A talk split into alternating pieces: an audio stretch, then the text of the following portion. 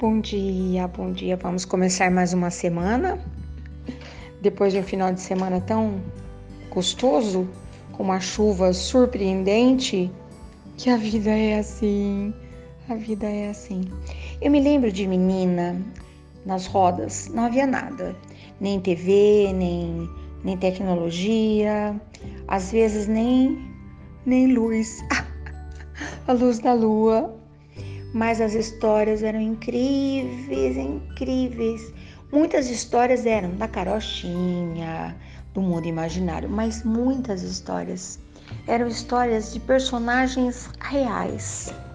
Meu avô sempre dizia da riqueza de você saber exatamente quem foi cada pessoa, né, da sua família. E eu, menina ainda, ficava pensando: será que um dia alguém vai contar também a minha história? Será que um dia eu também terei uma história a ser contada? Pois é, algumas histórias que as pessoas contam nem são exatamente aquilo, né? Dia desses eu fui apresentada antes de uma palestra e o apresentador feliz da vida apresentou, falou meu nome, falou um monte de coisa e contou uma história muito maluca. Aí eu pensei, ué, de quem será que ele está falando? As pessoas, eu sou quase um mito agora, né? Uhum. Ai, todo mundo tem uma historinha minha para contar. Que bom, acho o máximo isso. Eu também sou uma porção de personagens. Mas voltando à história, algumas histórias aqui em casa são preciosas, principalmente a história de meu, as histórias de meu companheiro de jornada, que eram as histórias que eu queria muito que a família sempre soubesse, as filhas, os netos, que agora temos um bocado deles, né? E tudo que ele me contava enquanto nós éramos ainda candidatos a, quando ainda nem éramos casados, eu ficava sempre querendo guardar na minha memória essas histórias, né? E uma das histórias que ele me contava muito, nem tão feliz, ele ficava contando que era um menino que vivia para lá e para cá sem sapato, brincando de tudo quanto é coisa, rodando pneu na rua, jogando bolinha de gude, empinando pipa. Os meninos daquele tempo brincavam assim, faziam suas próprias pipas, etc e tal. Mas a mãe dele não estava nada tranquila com relação a isso, porque saía no portão e os olhos não alcançavam o menino. E ela tomou uma atitude, levou-o para uma livraria, certamente que ela conhecia o dono da livraria, e falou na frente do meu marido. Então, o menino, eu acho que com 10 anos, 11, hoje daria problema, né? hoje não pode. Ai, não conheço ninguém da minha geração que cometeu nenhum delito por ter ido trabalhar cedo. Na verdade, tudo começava em casa e depois não tinha o que segurar, né? Mas enfim. E ela disse ao dono da livraria: Olha, não precisa pagar nada para ele. Eu apenas quero que ele aprenda um ofício. Pensa o um menino, tirado diretamente da liberdade da rua para ficar preso na livraria. Mas ele contava que uma coisa fez com que ele uma visão fez com que ele mudasse de ideia rapidinho. Não era tão ruim. Num canto, uma bicicleta linda, tinindo com bagageiro, com cordinhas. E o dono da livraria perguntou, não falava nada para o menino, falava só para a mãe, né? Ele ainda não tinha autonomia. O menino sabe andar de bicicleta? E ele pensou: você não sabe nada, eu sou ótimo. Geralmente, quando nós somos essa idade, a gente se acha o máximo mesmo de tudo, né? Mas a autoconfiança também não faz mal a ninguém. E a mãe disse: sim. Ele não tem uma bicicleta, mas ele, os amigos às vezes emprestam. Ai, era tudo tão caro, né? E ele me contou que sempre que podia dar uma voltinha, que nunca matava a vontade, era uma bicicleta velha. Os amigos também eram todos sem recursos, né? Mas ele não possuía uma bicicleta. E ele falou: Ah, esse emprego aqui é meu, vou adorar trabalhar aqui. Realmente eu não preciso ganhar nada. Tadinho. O que ele não sabia é que o dono da livraria ainda existe aqui na cidade, tá? Isso já faz muito tempo. História antiga. Ai, que o, o dono da livraria emprestaria aquela bike para que ele fizesse entregas. Aos finais de semana, não. Ou seja, ele aprendeu a fazer do trabalho um grande passeio. Então, ele entregava correspondência aqui, entregava pacotinhos a colar. Nossa, que hoje está tudo na moda assim, né? Olha como a vida vai e volta. Enfim, trabalhou bastante tempo lá, aprendeu uma porção de coisas, aprendeu a ficar calado na hora certa, aprendeu a ser educado com as pessoas mais do que ele já era. Meu marido é um homem muito educado, mas aprendeu outras coisas que ele não aprenderia brincando na rua.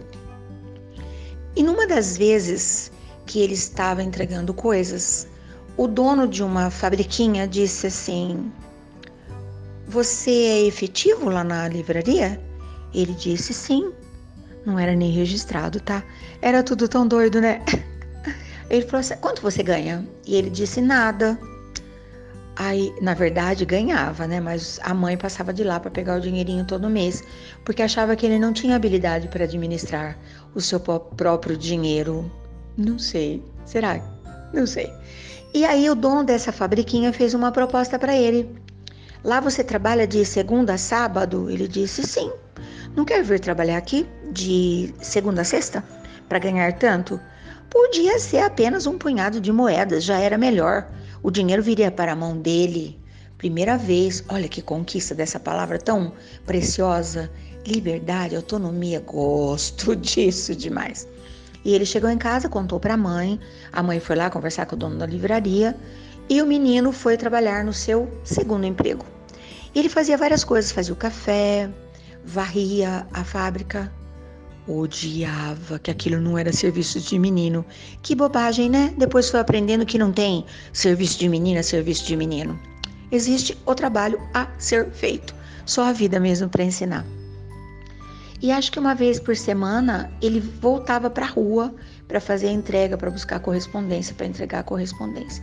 E ele contou isso para um primo que ele estava ganhando dinheiro, porque ele começou a, a fazer coisas uh, que só quem tem dinheiro faz, né? Tomar leite com groselha, comprar o papel colorido para pipa, escolher na loja o seu próprio sapato. Isso é muito progresso para um menino, não é? e quando ele contou isso pro primo, o primo arregalou um olho e falou: Primo, arruma um trabalho para mim. Olha que coisa, né? Às vezes a gente faz isso, né? Então meu marido começou a falar para as pessoas quando ele passava nos lugares para fazer as suas entregas. O dia que tiver uma vaga para um menino, você me avisa? Falou com uma porção de gente. Era mais ou menos como uh, entregar um currículo, né? Não tinha um papel, não tinha uma informação, mas já havia essa primeira comunicação. E um dos lugares que ele fez, essa, que ele tomou essa atitude, teve essa conversa, foi num banco, numa das ruas principais aqui da cidade. Esse banco não existe mais. E o gerente do banco achou uma graça. Aquele menino todo arrumadinho, lindo, de cabelo arrumadinho, de aquela camisa branquinha. Minha sogra era muito cuidadosa e ele era muito, muito bem arrumado, né? Muito bem apessoado. E na próxima vez que ele passou, o gerente falou assim: Você me perguntou se um dia tivéssemos uma vaga? Uh, nós temos. Você pode começar na segunda-feira. E ele pensou: começar na segunda-feira? Não sei que dia que era. Ele havia pedido para o primo. Aí ele pensou: olha o que é uma cabeça boa para pensar. Eu venho para cá e ponho o meu primo para trabalhar lá onde eu estou. É uma promoção conjunta. E olha o que aconteceu, que ele contava, conta ainda, né? Muito cheio de alegria. Na livraria ele trabalhava de segunda a sexta, não ganhava nada. Naquela fabriquinha ele trabalhava de segunda a sábado, ganhava pouquinho e dava uma parte para a mãe, que era o que a livraria pagava, que era quase nada. No banco ele trabalharia seis horas por dia, de segunda a sexta, e ganharia dez vezes mais. Imagina o tamanho do salário da fábrica, né? Ah, e aí foi perfeito. E foi assim que meu bem passou daquele menino entregador de recado, mensageiro, que na época era muito comum, por todos os caminhos, por todas as cadeirinhas que o banco oferecia. Depois foi para uma outra instituição bancária e aprendeu muitas coisas e conheceu muitas pessoas. E foi por conta dele trabalhar nessa, nessa agência bancária que nós nos conhecemos, porque a gente, a gente se falava por telefone. Na época era assim. Eu, então, ainda telefonista de uma empresa e ele, o bancário responsável por aprovações de crédito uh, e outras coisas que o banco oferecia aos clientes. Eu tenho um apreço por essa história, eu tenho uma gratidão, porque é a história de um homem de bem, uh, de um menino que foi caminhando rumo à idoneidade, um homem leal, um homem de caráter. E eu pensava comigo, sempre pensei, a maior herança, a melhor herança que alguém pode deixar para os seus descendentes é a sua história.